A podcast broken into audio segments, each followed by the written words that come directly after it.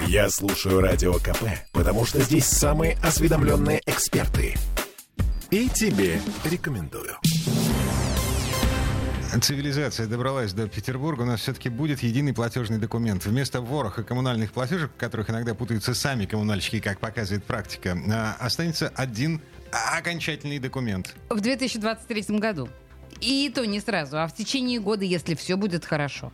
Это цитаты из сегодняшнего заявления главы жилищного комитета Олега Зотова. А хорошо это или все-таки есть подводные камни в этой истории? Обсудим с человеком, который находится одновременно по обе стороны баррикад. Советник губернатора по вопросам ЖКХ, руководитель саморегулируемой организации Межрегион развития Владислав Воронков у нас на связи. Владислав. Добрый вечер. Здравствуйте. Слушайте, главная неприятность, которая многих пугает, э, дополнительные комиссии, которые могут появиться в этих э, платежках в связи с объединением в единого оператора э, в ЦКП. Вот, вот это все. Короче, будут комиссии или нет дополнительные?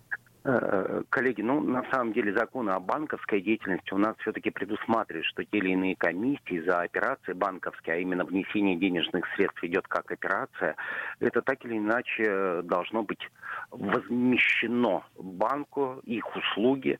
Э, на уровне федерального правительства этот вопрос прорабатывается очень давно, и Центробанк ограничил э, аппетиты региональных банков, федеральных банков определенной ставкой выше, которой не могут использовать банки при расчетах с населением.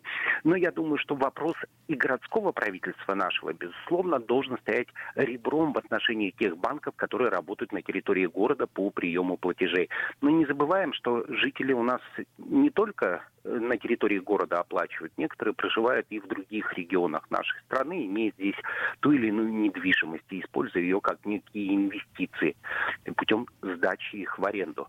Поэтому вопрос э, о банковской системе должен, я думаю, решаться не только на уровне города, но и на федеральном уровне э, так или иначе. Владислав, Есть определенные а... льготы. Да. да, смотрите, маленькое уточнение. Речь идет не только о банковской комиссии, с этим-то все более-менее понятно. Она есть, ее не может не быть. Речь идет о том, что э, единую платежную, э, вот этот единый платежный документ будет выписывать объединенная структура, которая возникнет на месте двух ныне существующих, которые сейчас выписывают нам разные квитанции. И вот есть опасение, что эта объединенная структура, она, в общем, тоже захочет денег. Ну, так или иначе, та типография, либо та, тот расчетный центр, как угодно можете его здесь назвать, за свои услуги будет брать деньги. Брать будет деньги с тех лиц, которые заказывают услуги в этой структуре.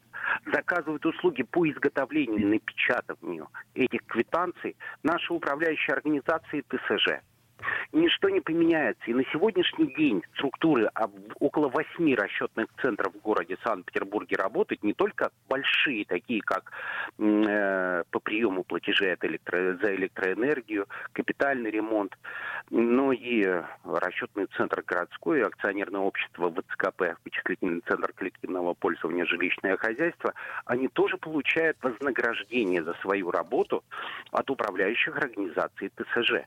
Для жителей Санкт-Петербурга так или иначе э, это уже на сегодняшний день на протяжении многих лет существует, и мы оплачиваем это в квитанции за жилищные и коммунальные услуги. Okay, а вот уже из, из этих денег угу. управляющие организации ТСЖ уже оплачивают услуги сторонним организациям, кто для них считает и печатает квитанции.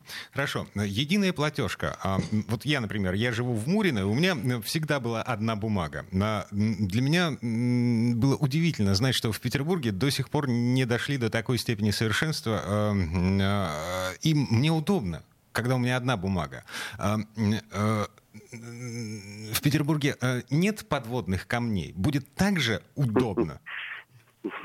Э, в Петербурге, ну, на самом деле, Петербург будет, наверное, удивлением для всей России о том, что еще в свое время Министерство регионального развития, которое было ликвидировано, если не ошибаюсь, в 2012 году, своим приказом утвердило единый платежный документ для всей Российской Федерации. А в последующем Министерство строительства и ЖКХ сделало единый платежный документ своим приказом для всей Российской Федерации. То, что в Санкт-Петербурге несколько квитанций Э, ну, кто-то говорит, что это неудобство, для жителей, кто-то говорит, что наоборот э, это удобно. Что мне качественно оказывают, зато я платить буду. Это позиция определенного круга жителей Санкт-Петербурга. Создание единого платежного документа, на мой взгляд, да и на по мнению многих специалистов, просто обеспечит э, не то, что даже прозрачность, а, наверное, удобство. Удобство внесения денег, оплаты денежных средств.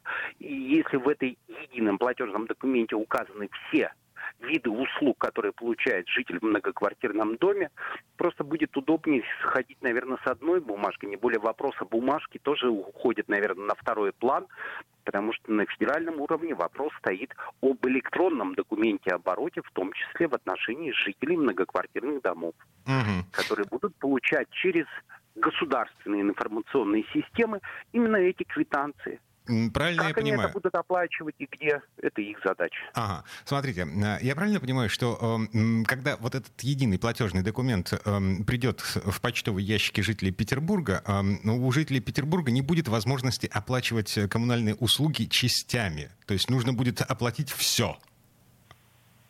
Э, российское законодательство позволяет производить частичную оплату, но для этого надо провести ряд действий с этим платежным документом. Но э, вопрос-то стоит, наверное, главное не в этом. В едином платежном документе у нас указываются э, платежные реквизиты того банка, который будет получать эти денежные средства. Это, наверное, главная задача э, уйти от э, нестабильных кредитных организаций, которые есть в стране, э, для того, чтобы упорядочить движение денежных средств, в том числе для снижения задолженности перед ресурсоснабжающими организациями и крупными монополистами, работающими на рынке Э, ну, говорим про Санкт-Петербург, именно Санкт-Петербурга. Поэтому, оплачивая деньги по единому платежному документу, как и раньше, так и сейчас э, предусмотрена возможность и частичной оплаты. Ну, для того, чтобы частично оплатить, надо э, указать, по каким именно строчкам, каким именно квитан... квитанции, каким именно строчкам оплата производится. Окей. Okay. Спасибо. Исчерпывающе. Владислав Воронков был у нас на связи, советник губернатора по вопросам ЖКХ, руководитель саморегулируемой организации Межрегионного развития. Владислав, спасибо, хорошего вечера. Всего доброго. Еще пара слов. Успеваем. 40 секунд у нас есть э, по поводу того, что прозвучало сегодня на нулевых чтениях. Там много цифр, но вот а, самое прелестное, самое любопытное, а, мимо которого я пройти не могу. Алис, тебе понравится. Так. Дворцовую площадь оградят столбиками в 23 году Комитет по благоустройству называет это противотаранные балларды.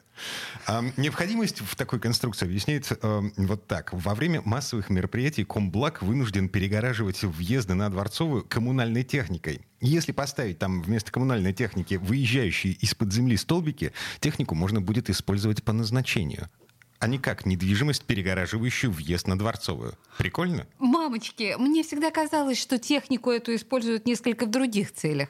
Но об этом в другой раз. Темы дня.